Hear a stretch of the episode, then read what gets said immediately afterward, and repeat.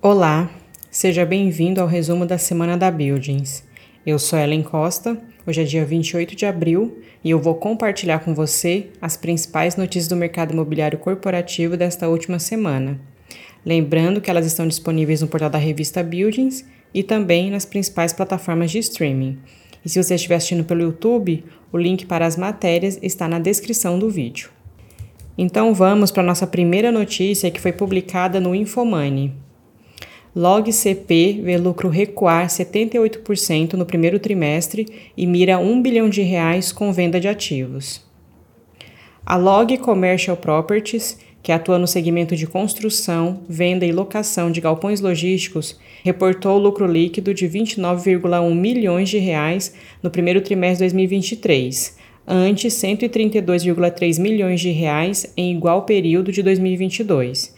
Isso representa uma queda de 78%. O CFO da Log, André Vitória, afirma que a queda na última linha do balanço foi reflexo de uma mudança de estratégia da companhia para este ano, em que vai priorizar a redução de investimentos, capex, para diminuir seu endividamento líquido, estimado em 1,3 bilhão de reais. A empresa cortou de 800 milhões de reais para 450 milhões de reais sua previsão de capex para este ano, e na outra ponta, a empresa busca negociar cerca de 1 bilhão de reais em ativos nos próximos meses. Atualmente, o endividamento da LogCP está em CDI mais 1,8%.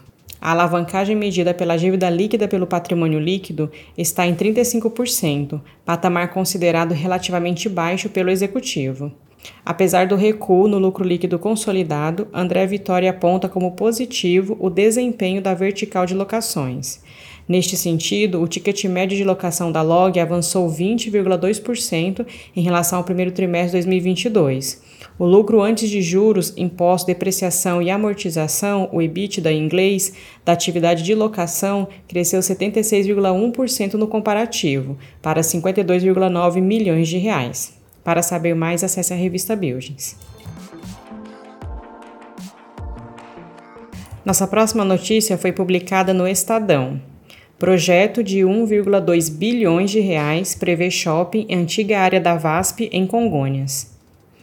A cidade de São Paulo terá um novo shopping onde pouca gente imaginaria ser possível, colado ao aeroporto de Congonhas. O terreno é o mesmo que abrigou instalações da VASP no passado. Um consórcio formado pela Leroy Merlin e pela Creative Real Estate venceu o leilão da área realizado em 2017 pela Infraero. Na época, as partes foram as únicas interessadas e pagaram o preço mínimo de 40 milhões de reais para explorar comercialmente o local por um prazo de 25 anos. A Leroy Merlin pretende ter uma loja modelo, enquanto o restante dos espaços será configurado para receber outros tipos de comércios, restaurantes, salas de cinema, serviços e estacionamento, ou seja, tudo que um shopping tem. O empreendimento foi orçado em 1,2 bilhão de reais e está na fase de procura de investidores. O projeto é o que está por trás do Fundo de Investimento Imobiliário Congonhas Mall, cuja captação foi aberta há alguns dias pela gestora Integral Brei especializada em mercado imobiliário. O dinheiro será usado para bancar a obra e pagar o direito do uso do local. O momento de baixo crescimento da economia e juros altos é desafiador para captações, mas o empreendimento tem particularidades que podem ajudar a convencer os investidores. Um deles está na expectativa de um fluxo elevado de visitantes de alta renda, tanto pelos passageiros que transitam pelo aeroporto quanto pelos moradores de bairros vizinhos. Outro fator é a baixa concorrência direta, uma vez que existem poucos centros de compras de peso na região. O maior por ali é o Shopping Ibirapuera, da Multiplan, a uma distância de 4 km de Congonhas, cerca de 20 minutos de carro. Para saber mais, acesse a revista Buildings.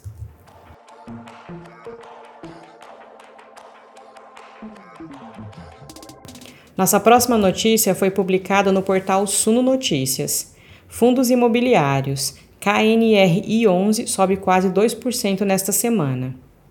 Principal índice de fundos imobiliários da Bolsa, o IFIX terminou a última terça-feira, dia 25, com uma leve queda de 0,04%, aos 2.814,98 pontos.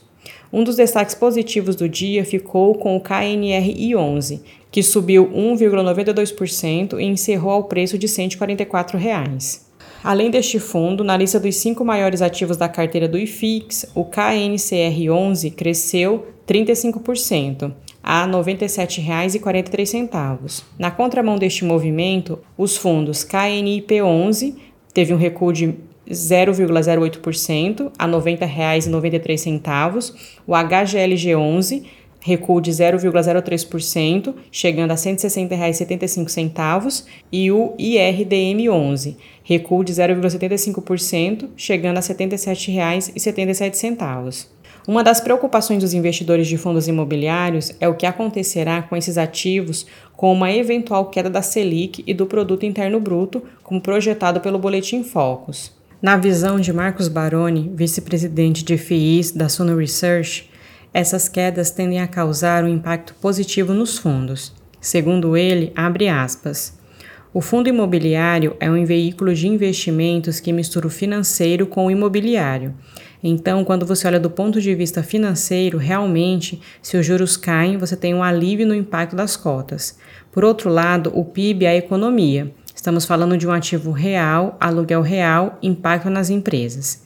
Se as empresas não crescem, elas podem ter dificuldade de repassar os seus aluguéis. Então, de fato, é uma força contrária. Fecha aspas. Para saber mais, acesse a revista Buildings.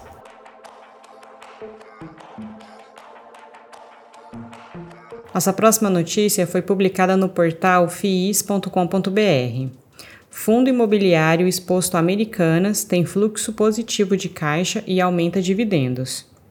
O fundo imobiliário VBIL Logístico, VLBI11, registrou o pagamento parcial do aluguel em atraso e, com isso, aumentou suas distribuições referente ao mês de março, pagas em abril, segundo o último relatório gerencial.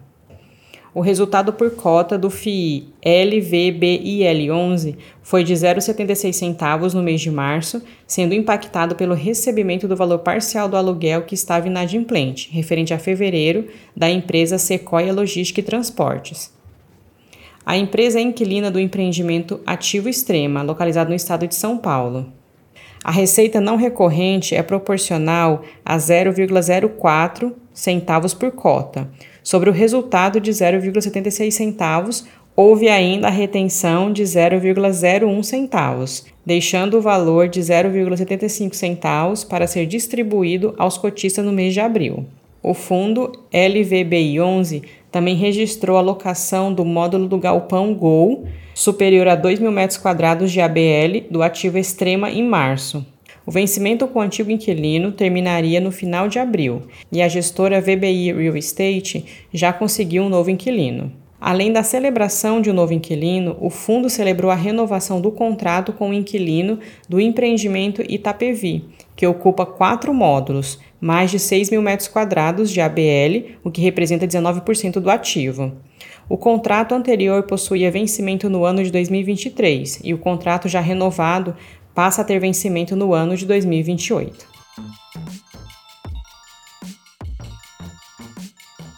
Nossa última notícia foi publicada na revista Buildings com informações do portal Fashion Network. Retomada continua. Shoppings do Brasil registram 3% de crescimento nas vendas. Dados do monitoramento de mercado Abrace trouxeram bons resultados para as vendas nos shoppings. De acordo com o levantamento, os shoppings do Brasil tiveram uma alta de 3% em fevereiro deste ano. Essa comparação é em relação ao mesmo mês de 2022. Do ponto de vista regional, o maior crescimento foi registrado na região sul, o aumento foi de 4,9%. Na sequência veio o Sudeste, com 3,2%, Nordeste, com 2,6%, Centro-Oeste, com 2% e Norte, menos 1,3%. Apesar das pressões que o aumento da Selic trouxe ao mercado de crédito, o ticket médio de vendas nos shoppings também subiu. Em fevereiro ele ficou em R$ 140,93, acima do valor reajustado em janeiro de 2023, que foi de R$ 119,68. Também ficou acima de dezembro, que foi de R$ 136,89. Vale destacar que este último é considerado um dos melhores períodos do comércio no ano. Já o valor médio das lojas de rua foi de R$ 85,66. Outro destaque para o mês foi o aumento no número de frequentadores nos empreendimentos. Segundo os dados do IPEC e Mais Fluxo, o movimento de pessoas cresceu 12% em fevereiro em relação ao mesmo período de 2022. Para aqueles que têm interesse nos dados dos shopping centers do Brasil, desde 2021 a Builds lançou o módulo Shoppings dentro da plataforma CRTool. Desde então, a plataforma tem sido abastecida constantemente pela equipe de pesquisa com dados do setor. A coleta de informações é obtida com os lojistas e proprietários dos imóveis. Os clientes já encontram dentro do módulo Shoppings mais de 680 shoppings cadastrados, mais de 69 mil lojas, mais de 62 mil lojistas únicos, mais de 15 milhões de metros quadrados de área para locação, mais de 4 mil salas de cinema, mais de 840 mil vagas de estacionamento. Esses são apenas alguns dos dados disponíveis na plataforma. Para saber mais, acesse a revista Buildings. E antes de finalizar, te convido para conferir os artigos e outros conteúdos disponíveis no portal da revista Buildings e também no nosso canal no YouTube. Então por hoje é só, vou me despedindo por aqui. Sou Ellen Costa, desejo que você tenha um excelente fim de semana e nós voltamos a nos falar então na próxima semana. Um abraço e até lá!